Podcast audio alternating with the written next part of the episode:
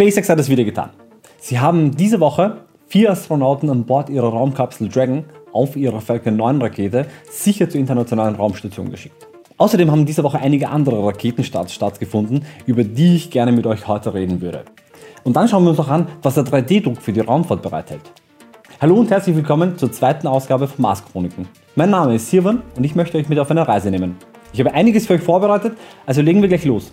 Zu Beginn möchte ich euch eine Luftaufnahme von RGV Aerial Photography zeigen, die am 14. Jänner 2019 in Boca Chica, Texas entstanden ist. Hier sehen wir, wie SpaceX die Entwicklung von Starship in Angriff genommen hat. Ohne großes Tamtam, einfach mal loslegen. Ein einfaches Zelt dient dem Schutz vor den Elementen. Direkt daneben steht bereits der allererste Prototyp von Starship. Damals noch mit Nasenspitze. Dazu vielleicht eine witzige Geschichte. Kurz nach dieser Aufnahme kam es zu einem Sturm in Boca Chica, bei dem dieser Prototyp tragischerweise umgefallen ist und die Nasenspitze beschädigt wurde.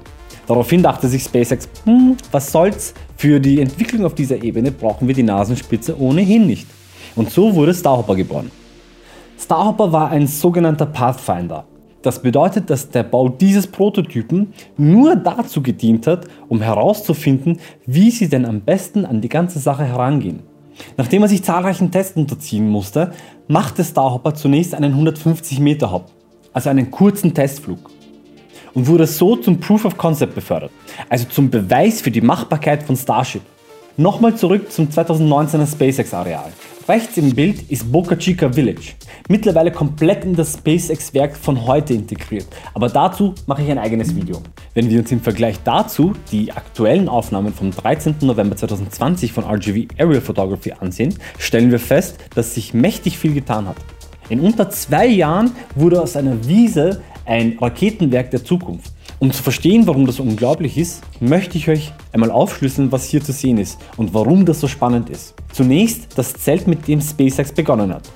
Wir merken, es ist viel länger geworden und hat zwei Geschwisterchen bekommen. In diesen Zelten werden die Elemente, aus denen Starship besteht, großteils mit automatisierten Robotern zu Gruppen von drei oder vier Ringen zusammengeschweißt. Diese drei Gebäude sind der Windbreaker, also der Windbrecher, der Midbay, also Mittelschutz und der High Bay, also der Hochschutz. Was noch besonders interessant ist, ist diese kleine Wohnwagensiedlung.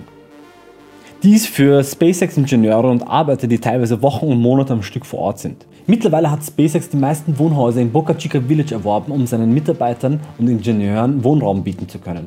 Die anderen Gebäude werden wir im Laufe der kommenden Ausgaben kennenlernen. Während Anfang 2019 nur Schotterwege, einige Container und ein paar Erdhaufen auf dem Testareal sind, hat sich dieses Gelände innerhalb von nur 22 Monaten zu einem hochkomplexen Start- und Testareal entwickelt. Am rechten Rand befindet sich die Tankfarm. Hier werden alle notwendigen Gase und Flüssigkeiten gelagert. Darunter sind Methan, Sauerstoff, Stickstoff, Helium und Wasser. Das sind die suborbitalen Teststände A und B.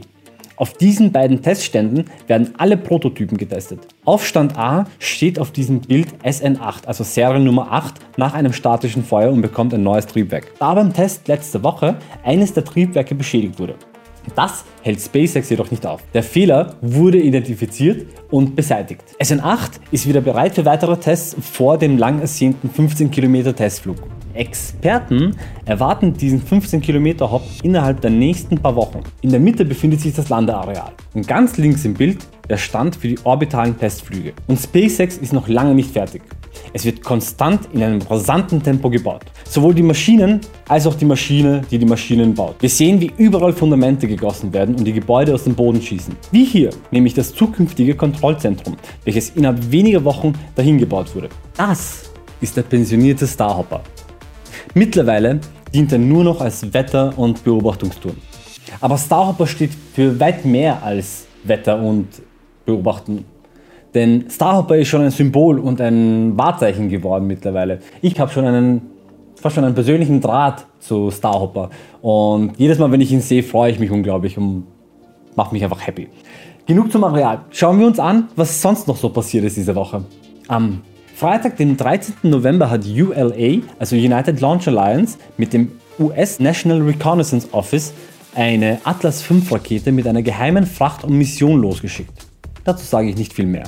Wozu ich aber schon einiges sagen kann, ist SpaceX, NASAs und der japanischen Raumfahrtagentur JAXAs erste reguläre Mission Wissenschaftler zur ISS zu schicken. Der Name der Mission, ganz einfach, Crew 1, also Crew 1. Zum Einsatz ist die Rakete Falcon 9 Block 5 mit der Seriennummer B1061.1 gekommen. Warum die Seriennummer wichtig ist, ist einfach. Denn anhand der Ziffer nach dem Komma erkennen wir, der wievielte Flug es für diesen speziellen Booster jetzt ist. In dem Fall war es der erste Flug. Aber sie ist bereits dazu bestimmt, bei der Mission Crew 2, also bei der zweiten Crew-Mission, ebenfalls zu dienen. Die Crew von 4 befindet sich in der Raumkapsel Dragon, die von den Astronauten den liebevollen Namen Resilience, also Widerstandsfähigkeit, bekommen hat. Nachdem sich die Mission aufgrund Schlechtwetters im Flugkorridor um einen ganzen Tag verzögert hat, war der Start am 16. November makellos und beispielhaft. Nach einem spektakulären Flug trennte sich der Booster und landete mitten im Atlantischen Ozean auf dem Drohnenschiff Of Course I Still Love You. Also natürlich liebe ich dich noch. Die Crew-Kapsel wurde wie geplant in einen sogenannten Coasting Orbit gebracht. Also einen Segelorbit. Das bedeutet, dass die Triebwerke zu diesem Zeitpunkt aus sind. Daraufhin trennt sich Dragon oder Resilience von der zweiten Stufe der Rakete und befindet sich auf direktem Kurs zur ISS. Diese Segelphase dauerte etwas mehr als einen Tag, bevor es zum Rendezvous zwischen Dragon und der Internationalen Raumstation kam. Nach einem komplizierten Annäherungsmanöver dockte Dragon vollkommen automatisch an die ISS. Es steht noch einiges an für diese Woche. Ein Start der Rocket Lab Rakete Electron und ein Start der Vega-Rakete von Arianes Pass, ein weiterer Start der Falcon 9 Rakete, diesmal auch mit einer geheimen Mission. Mehr dazu nächste Woche. Was auf jeden Fall stattfinden wird, sind statische Feuertests mit SN8s neu montierten Triebwerken. Und wenn alles gut geht, vielleicht sogar schon ein 15 Kilometer Flug mit dem in der letzten Ausgabe beschriebenen Bellyflop Landemanöver. Ich möchte jetzt das Thema wechseln. Kommen wir zu Relativity. Relativity CEO und CFO haben bei SpaceX und Blue Origin Erfahrung gesammelt. Hierbei handelt es sich um ein Start-up, welches ihre Rakete zur Gänze mit 3D-Druckern drucken möchte und bereits druckt. Ihre Flagship-Rakete heißt Terran und ist stolze 35 Meter hoch und hat einen Durchmesser von rund 2,5 Metern. Im Moment produziert Terran 95% aller ihrer Raketenteile mit hausgemachten 3D-Druckern. Terrans Triebwerk ist in einem Guss hergestellt. Was bedeutet, dass es aus nur einem einzigen Teil besteht. Relativity bietet mehrere Konfigurationsmöglichkeiten. Je nach Bedarf. Je nach gewünschtem Orbit variiert die Nutzlast, die die Rakete befördern kann. Maximale Nutzlast beträgt 1250 Kilo in einer niedrigen Erdumlaufbahn, also auf rund 185 Kilometer. Wie auch SpaceX Starship wird Terran mit Methan, also CH4, und flüssigem Sauerstoff, also LOX bzw. OX, L steht für Liquid, ähm, betrieben. Ich möchte gar nicht mehr allzu lange darauf eingehen. Ähm, was ich mit Relativity zum Ausdruck bringen möchte, ist, dass sich sehr vieles tut in der Raumfahrt im Moment. Ständig tauchen neue Startups auf, die sich um ein anderes Problem kümmern, die Marskolonisierungsbezogen sind, wenn man das so sagen kann. Das war es heute von meiner Seite, meine Lieben. Ich bedanke mich fürs Zusehen und vergesst nicht, mir ein Abo und ein Like vielleicht dazulassen. Bei Fragen und Kommentaren oder Feedback bin ich gerne in den Kommentaren bereit, mit euch zu diskutieren. Und bedanke mich und bis bald.